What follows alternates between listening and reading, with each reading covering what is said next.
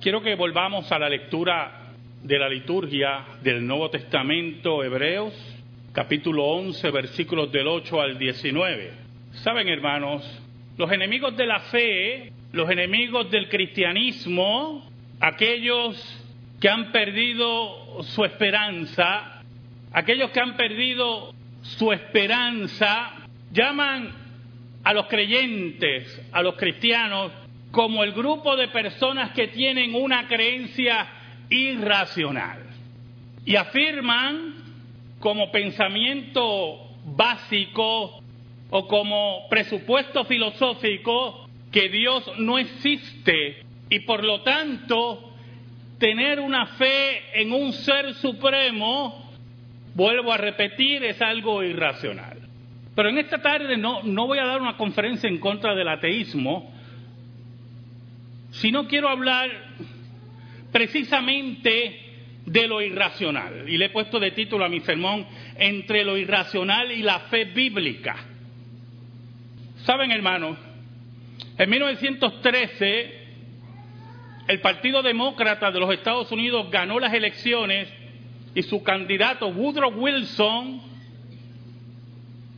se convirtió en presidente de los Estados Unidos. Y Wilson, un presbiteriano, hijo de pastor presbiteriano, se tuvo que enfrentar a la Primera Guerra Mundial.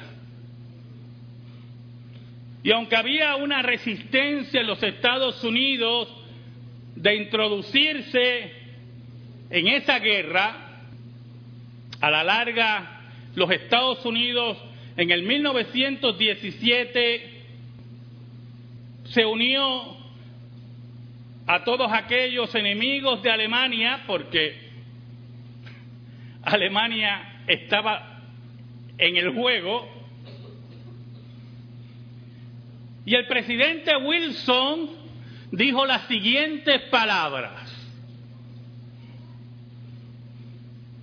Nos vamos a introducir en esta guerra nos vamos a introducir a este conflicto llamado la Gran Guerra con la intención de acabar todas las guerras.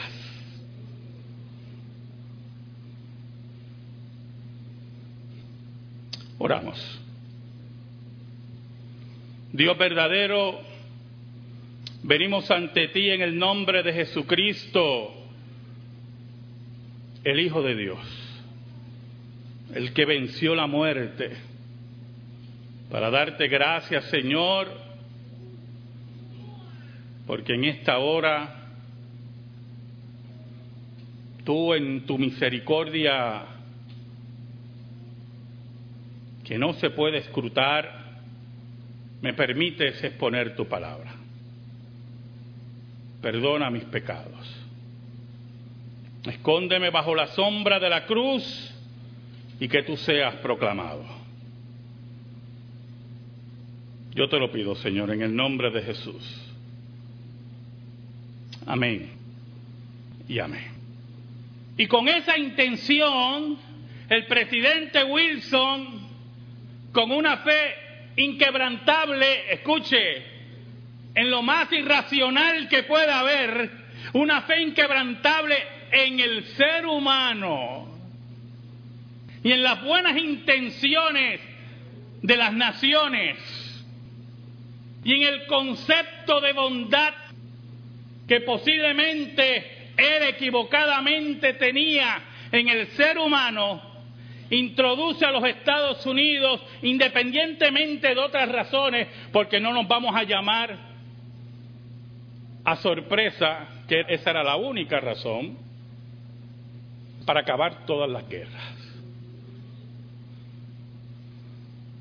Wilson fue el precursor creando la Liga de las Naciones, uno de los creadores de la Liga de las Naciones fue precursor de lo que conocemos hoy las Naciones Unidas. ¿Qué pasa? ¿Cuál es el problema? ¿Sabe algo? Los teólogos liberales los teólogos liberales en Alemania empezaron a minar la fe en las escrituras, negando su historicidad, negando su trascendencia, negando la intervención de Dios en la historia, negando que la Biblia era la palabra de Dios, pero al mismo tiempo le pedían, nos pedían que siguiéramos asistiendo a las iglesias, que siguiéramos creyendo en un Dios sin ninguna base, un pensamiento irracional, una fe, un salto al vacío, contrario a la fe bíblica, la fe racional que emana de la escritura. Dios llama a Abraham en el versículo 8, dice, por la fe Abraham, siendo llamado, obedeció para salir al lugar que había de recibir como herencia y salió sin saber a dónde iba. Y cualquiera cuando lee eso piensa en una fe irracional, un salto al vacío. Y ahí tenemos un error muy profundo. Escuche bien, Abraham era teísta. Abraham creía en seres superiores. Y posiblemente cuando Dios lo llamó, era politeísta, pero tenía un concepto de la divinidad. Por lo tanto, si Dios lo llamaba, si aquel que controla las cosas lo llamaba, por lo tanto no era una fe irracional, era una fe teísta, una fe en un ser supremo. No era un salto al vacío, no era un salto al precipicio, era que había oído a Dios y le había creído a Dios. El presidente Wilson nos invitaba a creer en los seres humanos. Nos invitaba a creer en el corazón bueno de Alemania. Nos invitaba a creer en enemigos de la paz. Nos invitaba a creer en aquellos que habían hecho guerra tras guerra en la historia de la humanidad. Pero Abraham escuchó a Dios. Mire cómo dice el versículo 9 y 10. Por la fe habitó como extranjero en la tierra prometida, como en tierra ajena, morando en tiendas con Isaac y Jacob, coherederos de la misma promesa Piense, hermano. Analice. Abraham era un hombre rico. Vivía en lo que conocemos hoy como es Irak. Sus tierras bañadas por el río Éufrates y Tigris. Sus cabezas de ovejas, de ganado. Tenía que mover todo eso porque Dios le había dicho, te voy a entregar una tierra Dios le había hecho una promesa. Y como Abraham era un ser humano teísta, que creía en el ser supremo, y Dios mismo lo había llamado, se movía hacia esa tierra y habitó en la tierra prometida. Y el versículo 10 dice, porque esperaba la ciudad que tiene fundamentos, cuyo arquitecto y constructor es Dios.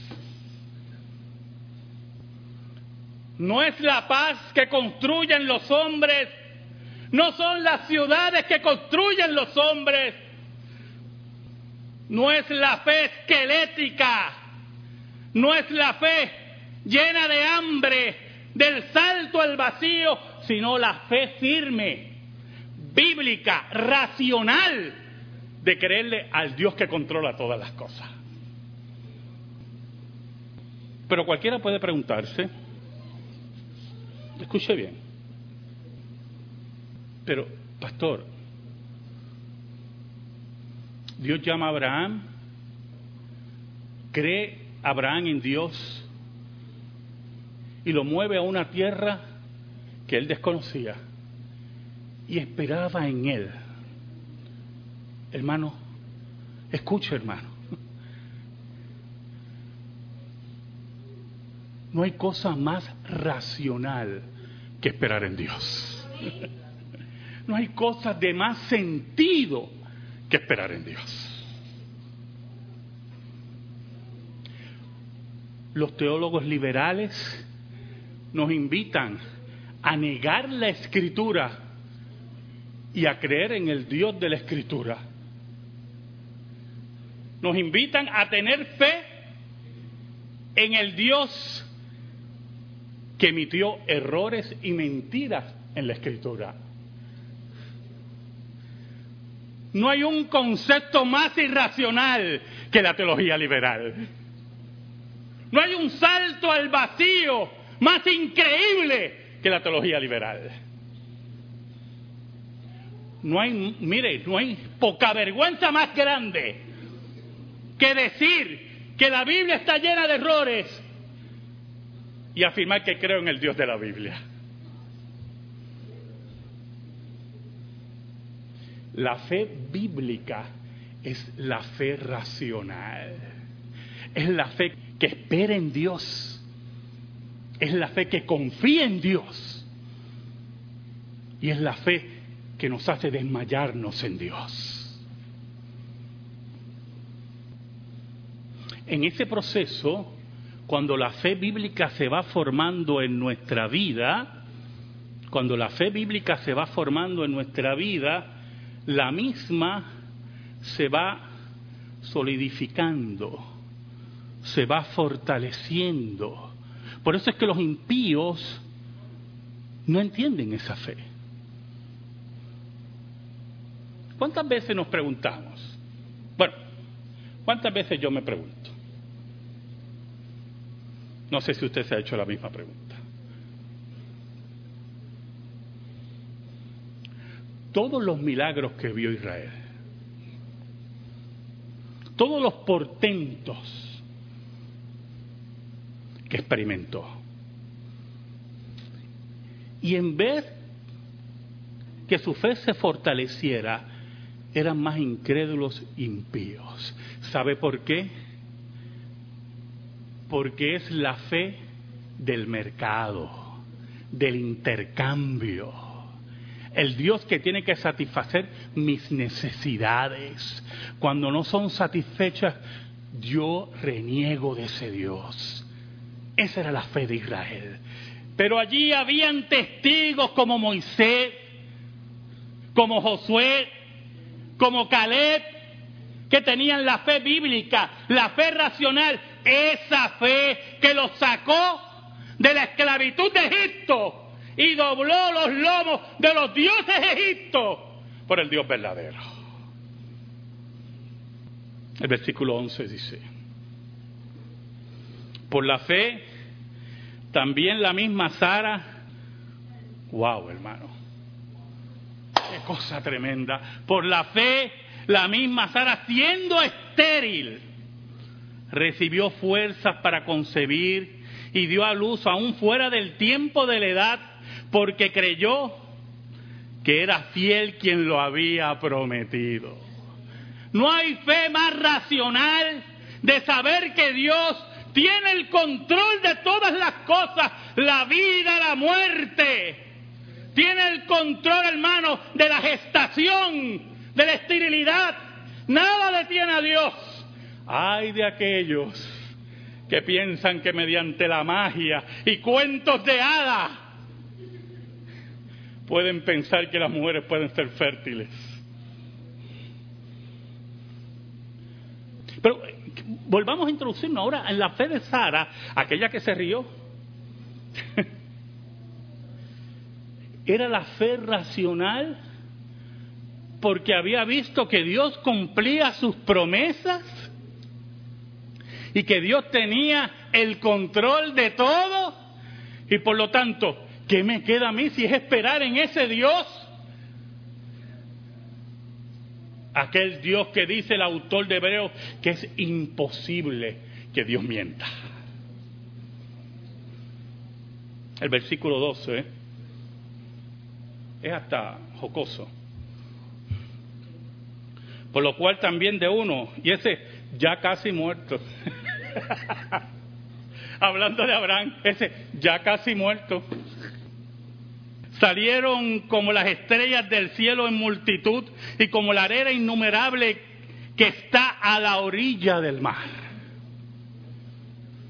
Allí de la mortandad, allí de una matriz seca, allí cuando ya la edad los llevaba a la muerte, allí estaba el dador de vida, el que controla todas las cosas. Esa es la fe más racional que puede tener el ser humano. ¿Sabe, hermanos? El presidente Wilson fue presidente desde 1914 hasta el 1922. Estuvo en dos periodos. Murió en 1924. Estudiando parte de su biografía para este sermón, descubrí algo que no conocía del presidente Wilson. Le gustaba el Ku Klux Klan. Hombres que ponen su fe en el hombre, en lo irracional, en lo que muere, en lo que no tiene vida. Por eso, mire cómo dice el versículo 13 y 14, conforme a la fe murieron todos estos sin haber recibido lo prometido, sino mirándolo de lejos y creyéndolo, dice el autor de Hebreos, y saludándolo y confesando que eran extranjeros y peregrinos sobre esta tierra, porque los que esto dicen claramente dan a entender que buscan una patria. Y mira lo que dice el autor de Hebreos, pues si hubiesen estado pensando en aquella de donde salieron, ciertamente tenían tiempo de volver. Ya habían abandonado esa fe terrenal, esa fe que los teólogos liberales quieren que ejerzamos, esa fe que el existencialismo secular ha traído a la tierra y ha traído la desesperación de los seres humanos. Por eso añade el versículo 16, pero anhelaban una mejor, esto es la celestial, por lo cual Dios no se avergüenza de llamarse Dios de ellos, porque les ha preparado una ciudad. En 1924, el presidente Wilson muere. Muere con la esperanza en el ser humano, en el diálogo, en los tratados políticos, en que la Primera Guerra Mundial iba a acabar a todas las guerras. Versículo 17 dice, por la fe Abraham, cuando fue probado, ofreció a Isaac, y el que había recibido las promesas ofrecía su unigénito. Dios lleva a Abraham, para muchos, al borde del precipicio. Escúchame, ¿cuántas veces tú has estado al borde del precipicio? Porque yo he estado al borde del precipicio. Y cuando miro para abajo, no veo ángeles Allí estaba Abraham al borde del precipicio, cargando solamente con las promesas de Dios. No la promesa de los hombres, las promesas de Dios. ¿Sabe algo, hermano? ¿Sabe lo que Dios le dijo a Abraham frente al precipicio? ¿Sabe lo que Dios te dice a ti frente al precipicio? ¿Sabe, hermano? ¿Qué esperas? Da el próximo paso. El versículo 18 dice, habiéndosele dicho en Isaac, te será llamada descendencia. Para el hombre, para aquel que no sabe que la racionalidad verdadera está depositada en el ser que controla todo, es aquel que diría, aquí tiene que haber un equívoco. Pero aquel que sabe que Dios es fiel, totalmente fiel, que no miente, que no se equivoca.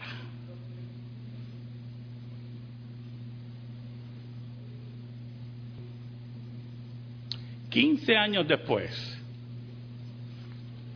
de la muerte del presidente Wilson, el primero de septiembre de 1939, las tropas alemanas, nuevamente los alemanes, entraban por Polonia. Entraban con un propósito, hermano, hacer una Europa alemana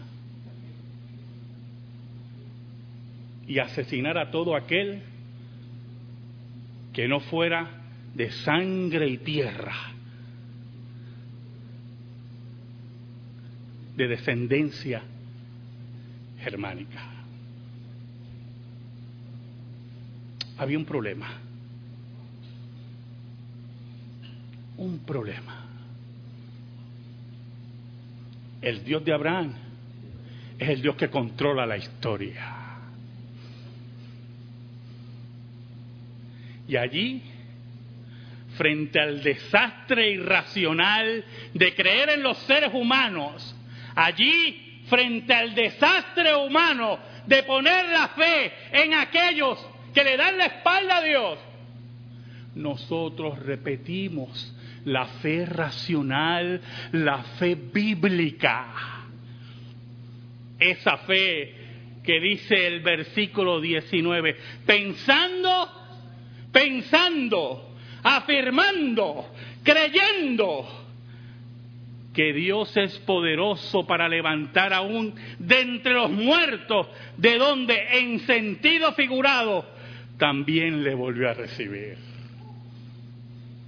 En esa fe racional, en esa fe bíblica, caminamos,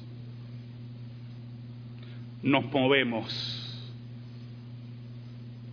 y derramamos nuestra alma. Nos dicen que nuestra fe es irracional.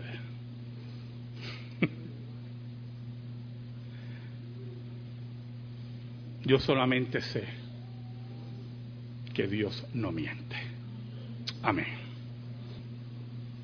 Gracias te damos, Señor, por tu palabra eterna que no se equivoca. Te pido en esta hora, en el nombre de Jesús, tú por el poder del Espíritu Santo, la atesores en nuestra vida.